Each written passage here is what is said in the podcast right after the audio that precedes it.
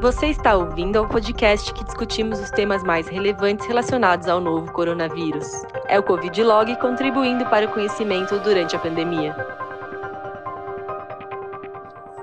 Olá, sejam bem-vindos ao podcast do Covid Log.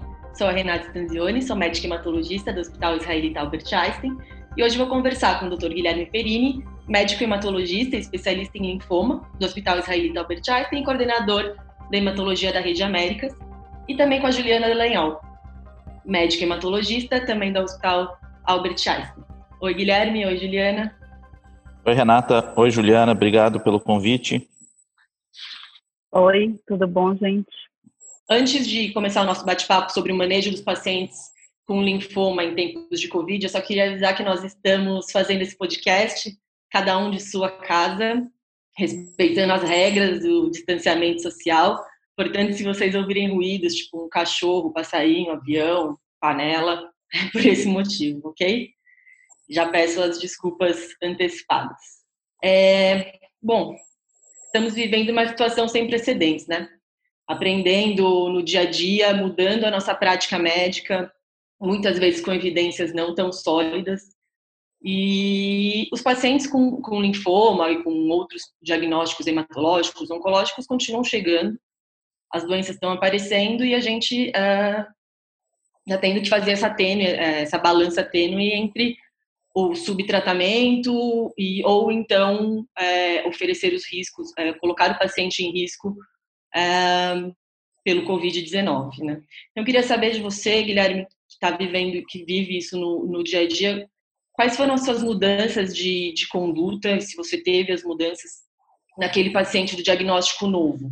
Quando chega um paciente de um linfoma agressivo, por exemplo, você tem o que você tem feito de diferente nos tempos do Covid-19? Então, Renata, uh, muito obrigado pela introdução. Eu acho que você falou coisas muito importantes uh, na sua introdução. A primeira delas obviamente, é a falta de evidência que a gente tem. A gente está aprendendo a fazer isso. Uh, então, muitas das coisas que a gente vai falar hoje são válidas para o que a gente viveu até o momento agora. A gente não sabe mais para frente como isso vai continuar. Uh, e, de novo, sem evidência, o que a gente pode fazer de melhor é criar recomendações gerais. Isso, inclusive, foi feito uh, através da BHH, com a coordenação do Dr. Carlos Chiattoni, justamente recomendações gerais para pacientes com linfomas uh, e outras neoplasias linfóides durante essa pandemia. Então, eu recomendo que quem quiser depois seguir o, o que eu falar, pode entrar no site da BHH, que lá tem essas recomendações. Bom, falando um pouco de linfomas agressivos, né? E aí, uh, quando eu vou falar agora de linfomas agressivos, eu vou falar primeiramente de linfoma difuso de grandes células B. A nossa recomendação é que a gente não mude o tratamento desses pacientes. A gente não atrase esse tratamento uh, e a gente trate habitualmente. Por quê? Porque nos causa algum desconforto atrasar o tratamento de um linfoma agressivo pelo risco de poder ter complicações. E a gente sabe que esses linfomas são curáveis. Então a gente quer garantir que para esses pacientes, obviamente, a gente siga o tratamento padrão. E com isso consiga trabalhar naquela linha que a gente fala de 70% a 80% de cura para esses pacientes. Guilherme, é muito boa a sua introdução. Eu queria que você falasse um pouquinho mais sobre como você está manejando os casos de manto, quando chega no seu consultório, quais têm sido as suas recomendações. Fala, explica um pouquinho sobre isso. Então, uh, manto foi uma das, da, das doenças que a gente teve mais dificuldade em chegar a uma recomendação. Por quê? Porque a gente precisa entender que, uh, ao mesmo tempo, uh, a gente continua considerando o manto como uma doença incurável, mas os resultados com terapias intensificadas são muito bons para aqueles pacientes jovens. Então, a nossa recomendação continua sendo de induzir esses pacientes jovens com um esquema baseado em citarabina, consolidar com um transplante autólogo. É lógico que a gente vai ter um podcast para justamente discutir transplante, mas uh, é muito difícil a gente não recomendar para esses pacientes não a gente não fazer transplante autólogo. Que talvez caso haja dificuldade de leito, a recomendação seria coletar essas células mais precocemente, depois do segundo, terceiro ciclo, por exemplo, de um RDAP, e aí atrasar um pouco esse transplante. A grande discussão que a gente teve foi em relação à recomendação fazer a manutenção ou não após o transplante autólogo.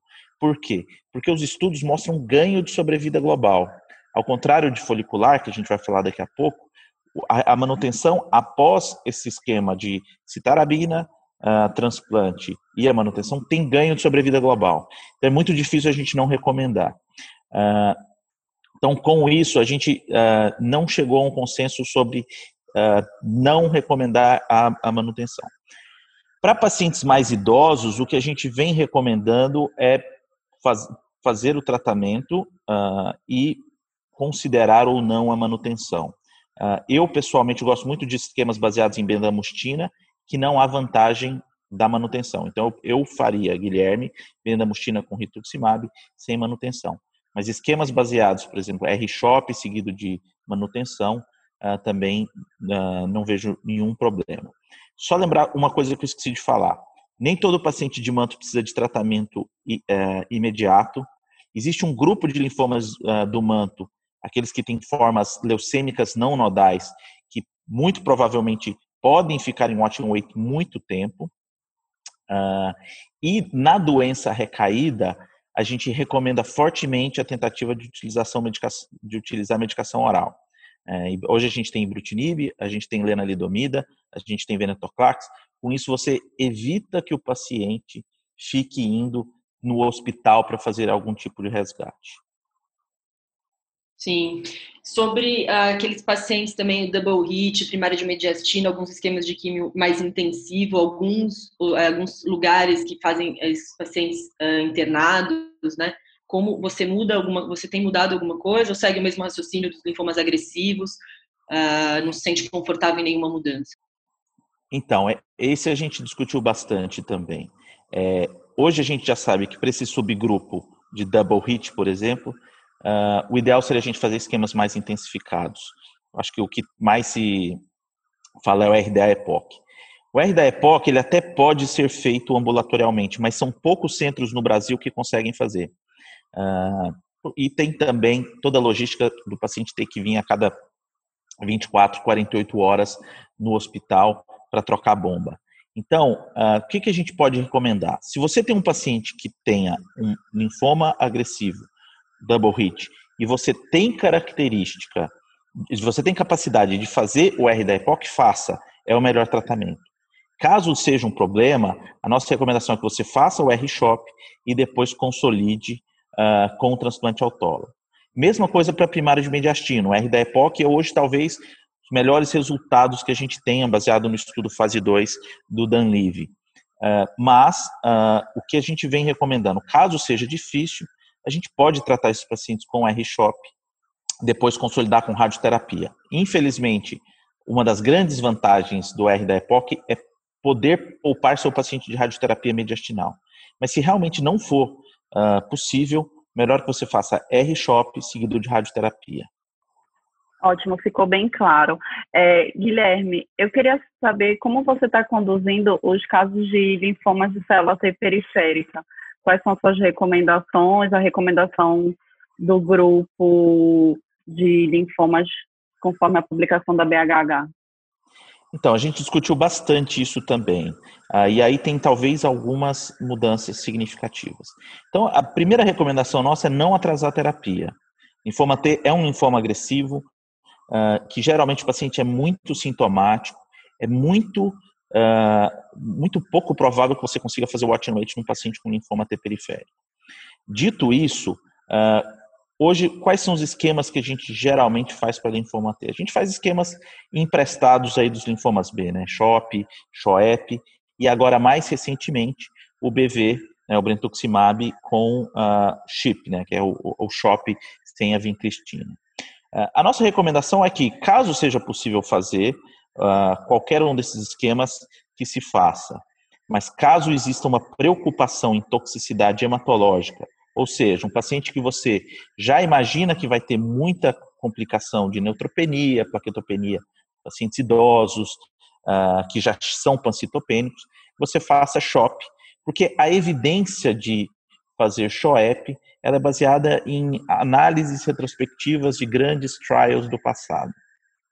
Para fazer o brentuximab, também é, é, é, a evidência é um pouco mais forte, é um estudo bem feito, randomizado, mas lembrar também da toxicidade hematológica e a necessidade de suporte com GCSF. Tudo aqui vai ser colocar na balança o risco e o benefício, a estrutura que você tem uh, com que você pode oferecer para o seu paciente.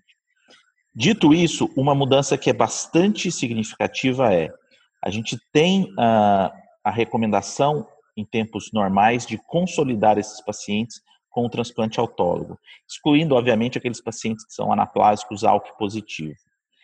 Bom, essa recomendação, ela é, do ponto de vista de evidência, relativamente fraca. Não são, são poucos estudos randomizados, geralmente são ah, estudos uh, retrospectivos e que existe, obviamente, um viés de seleção. Por quê? Porque aquele paciente que falha o tratamento, ele não vai para o transplante autólogo imediatamente. Dito isso, caso você esteja numa situação de dificuldade de recurso, você tem um paciente com linfoma T em resposta completa após terapia de indução, é possível explicar para o paciente esses dados e não realizar o transplante de consolidação. Então, veja, isso tem que ser decidido médico, estrutura hospitalar e paciente. Mas é importante oferecer para o paciente essa possibilidade e, obviamente, explicar uh, qual, qual o racional e quais são os dados para a gente poder atrasar esse transplante. Certo. E é, isso tem que ser dividido, né? Aqueles pacientes que têm a condição de a condição de opinar e de entender a situação, né? E nos linfomas indolentes, Guilherme, por exemplo, nos foliculares, como que, como nos diagnósticos novos, como que você tem encarado isso, o que mudou? Então, assim, uma das coisas que a gente uh, reforçou bastante é tentar fazer o watch and wait para os pacientes com linfoma folicular. Tá? Mesmo aqueles pacientes que são sintomáticos, uh, talvez, uh, e que tenham citopenias que não sejam muito uh, importantes a gente fazer o watch and wait. Vou dar um exemplo do meu consultório. Vi ontem uma paciente com linfoma folicular, o único sintoma que ela tem é uma, um linfonodo de uns 6 centímetros em região inguinal. Ela tem doença, é um estadio 3, mas uh, a única coisa que incomoda é isso. Então, o que, que a gente recomenda? Tentar ao máximo fazer o watch and wait. Para aquele paciente que tem poucos sintomas, talvez fazer um curso pequeno de corticoide para ver se esse paciente consegue ficar aí dois, três meses uh, assintomático, você possa tratar ele no futuro. Deixamos como recomendação considerar, principalmente para pacientes mais frágeis, monoterapia com rituximab, uh, que acreditamos que seja menos uh, imunossupressor para o COVID do que quimioimunoterapia. E, mas, obviamente, para aquele paciente que precisa tratar, uh, o ideal é que se trate. Tivemos alguma dificuldade em chegar em consenso se valeria a pena ou não utilizar um esquema menos imunossupressor, por exemplo, um RCVP, ao invés de um R-SHOP. Não chegamos nesse consenso. Então, como grupo, a nossa posição é que cada médico escolha a sua terapia, eh, mas que a gente tente ao máximo atrasar esse tratamento mais para frente.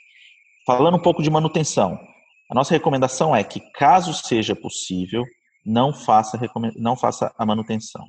O estudo Prima tem hoje 10 anos de follow-up. E o que a gente observou foi uma diferença em sobrevida livre de progressão, uh, mas não houve diferença de sobrevida global. Então, nenhum paciente com linfoma folicular vai viver mais porque fez a manutenção. Manutenção vai fazer com que esse paciente vá mais no hospital, tenha mais risco infeccioso, tenha maior toxicidade hematológica. Então, num cenário de uh, pandemia, a nossa recomendação é que não se faça a, a manutenção para aquele paciente que, obviamente, tenha respondido bem à indução. Uh, e naqueles que estão em manutenção, uh, suspende, continua, avalia caso a caso, dependendo de estrutura hospitalar, como que você tem feito? Bom, quando a gente vai falar de manutenção, duas coisas eu acho que são importantes. Né? Primeiro que a gente não tem uh, muitos estudos comparando a manutenção a cada dois meses com a manutenção com três meses. Quando começou a história de manutenção, ela começou como três meses, depois uh, foi para dois meses. Tem alguns estudos de farmacocinética uh, mostrando que para se manter a concentração ideal uh, seria em torno de dois meses. Mas, de novo, se você tem um paciente que está fazendo manutenção, você está preocupado com o seu paciente ir ao hospital ou ter um risco maior de infecção, eu não vejo nenhum problema em atrasar essa manutenção. Faça a cada quatro meses, faça a cada três meses. Evite com que o seu paciente tenha risco desnecessário para uma estratégia que não aumenta a sobrevida global. Eu acho que esse é a grande mensagem que a gente tem que ter quando a gente fala de manutenção. E, aí, e com relação aos pacientes de Hodgkin, mudando um pouco o foco, é, estadio inicial, 1 e 2, é, PET inteirinho limpo, como você tem conduzido? Bom, então, falando um pouco geral de Hodgkin, depois eu chego nesse paciente. Então, é, a nossa recomendação para Hodgkin é que a gente tente utilizar ainda o ABVD. Tá? Uh, BACOP escalonado não é um esquema muito utilizado no Brasil, mas é um esquema mais intensificado, mais ida no hospital, mais toxicidade hematológica. A outra possibilidade seria o brentuximab com AVD, é, hoje aprovado no Brasil para estadio 4. Lembrando de novo, o brentuximab o AVD tem mais toxicidade hematológica. Então, se possível, manter o ABVD. Depois a gente pode discutir um pouco uh, em relação à falta da BEL, se vale a pena fazer AVD ou não. Bom, dito isso, uh, talvez seja um problema para alguns centros em relação à radioterapia. Por quê? Porque aquele paciente com doença inicial que tenha uh, que fazer uma radioterapia, ele tem que ir 20 vezes num mês no hospital.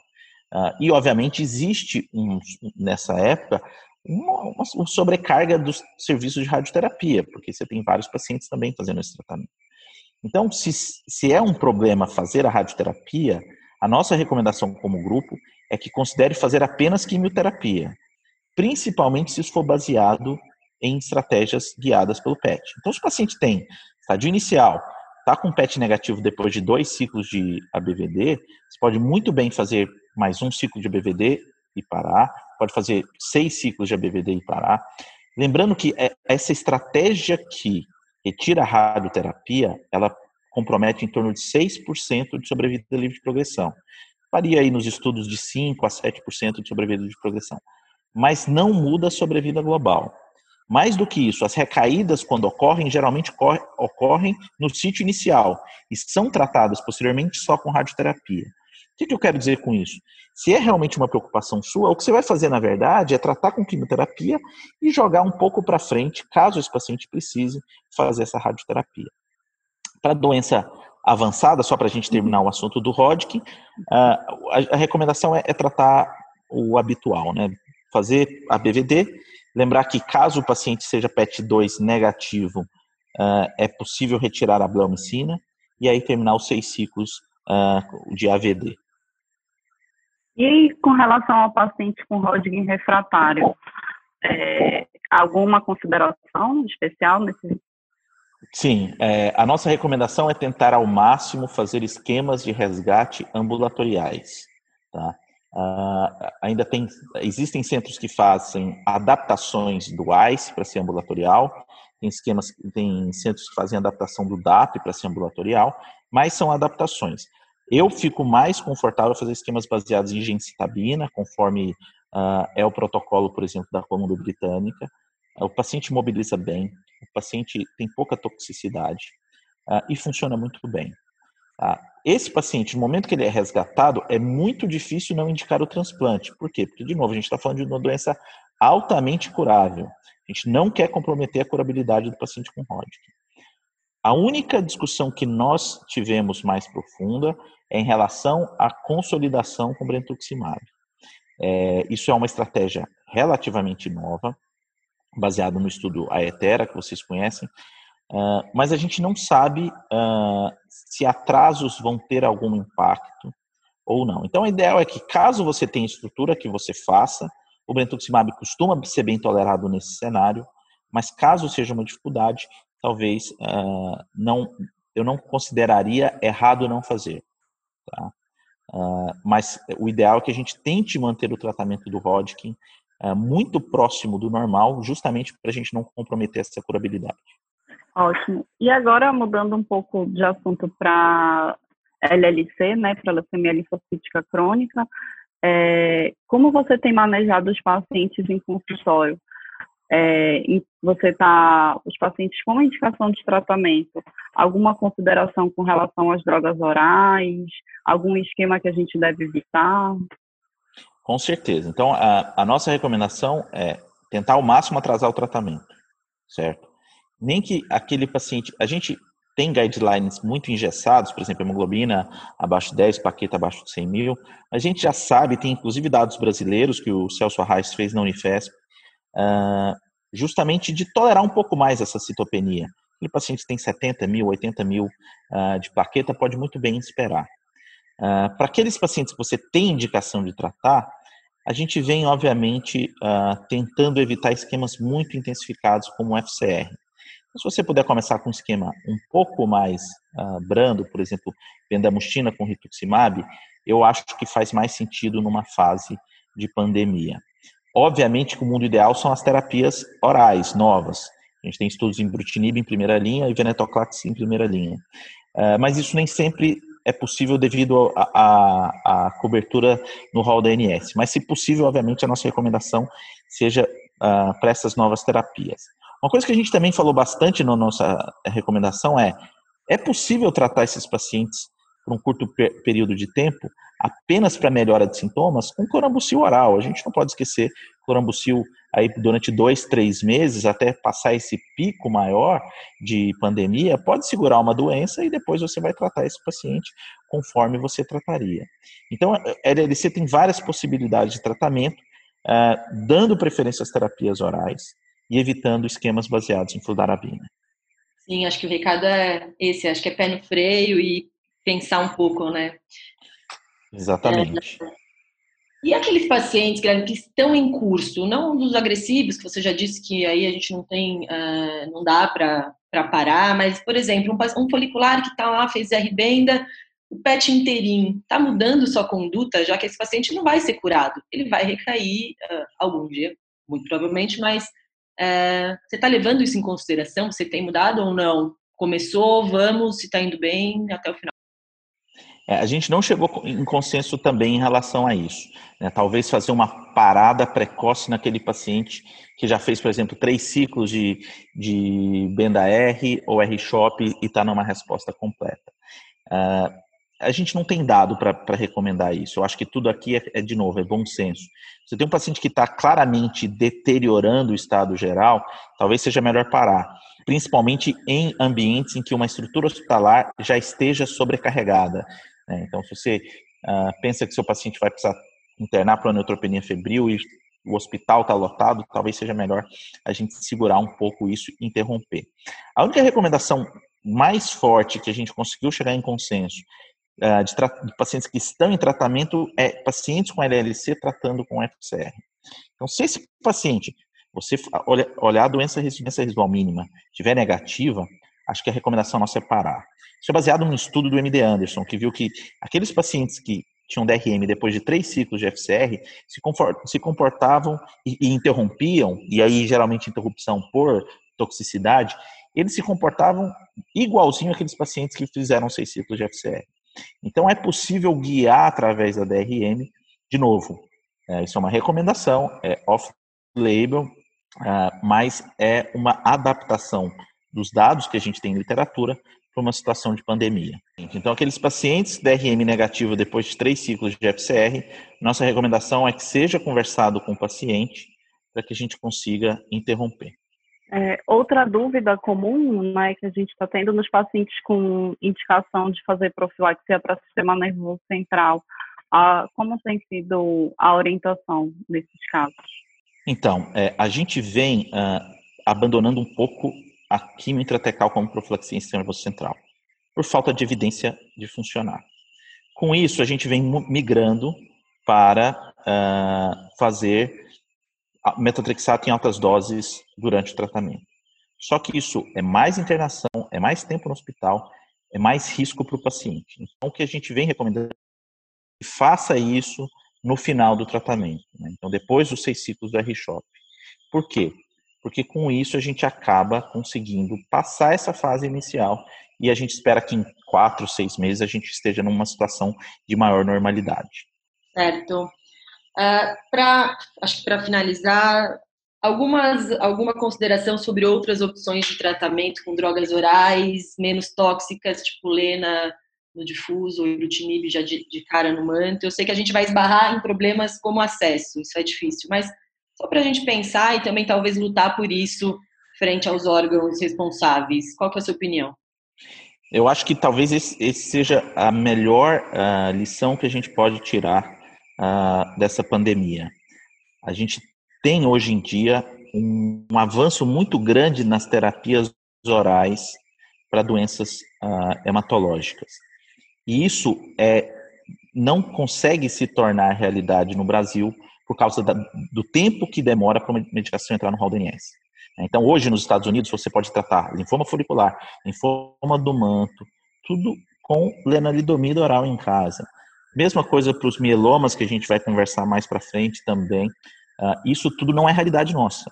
Ibrutinib para LLC, ibrutinib para manto, tudo isso pode ser tratado, mas a gente não tem essa possibilidade. Então, a nossa recomendação é, caso tenha essa possibilidade, sempre tratar com medicação oral. O paciente está em casa, essas medicações têm um perfil de toxicidade conhecido e inferiores à quimio endovenosa, mas a gente vai esbarrar nisso. Eu acho que, passado isso, cabe a nós uh, discutir como fazer com que isso se torne mais realidade. A gente tem que estar preparado para que outras situações dessa ocorram e que a gente tenha o melhor para oferecer para os nossos pacientes. Com certeza. É época de aprender no dia a dia, né? Bom, Guilherme, obrigada pela participação, foi muito, muito bom, Exatamente. super esclarecedor. É, obrigada, Ju, também pelas suas colocações, por fazer parte disso junto com a gente. Não, eu, eu, eu agradeço demais, Renata e Juliana, por estarem uh, coordenando esse, esse podcast. Eu acho que a gente vai ter muitas, uh, muito aprendizado nos próximos dias uh, em relação a como manejar os nossos pacientes. Uh, mais do que isso, uh, eu gostaria de reforçar, então, esse esforço que a BHH fez, coordenado pelo Dr. Carlos Chiattoni, está no site essa recomendação, então a gente quer não só ajudar, mas a gente também quer o feedback. A gente sabe que o Brasil é um país heterogêneo, então a gente quer esse feedback do maior número de pessoas, justamente para a gente uh, ir adaptando essas recomendações. Ok, então ficamos por aqui. Obrigada pela sua participação. Até o próximo podcast do Covid Log.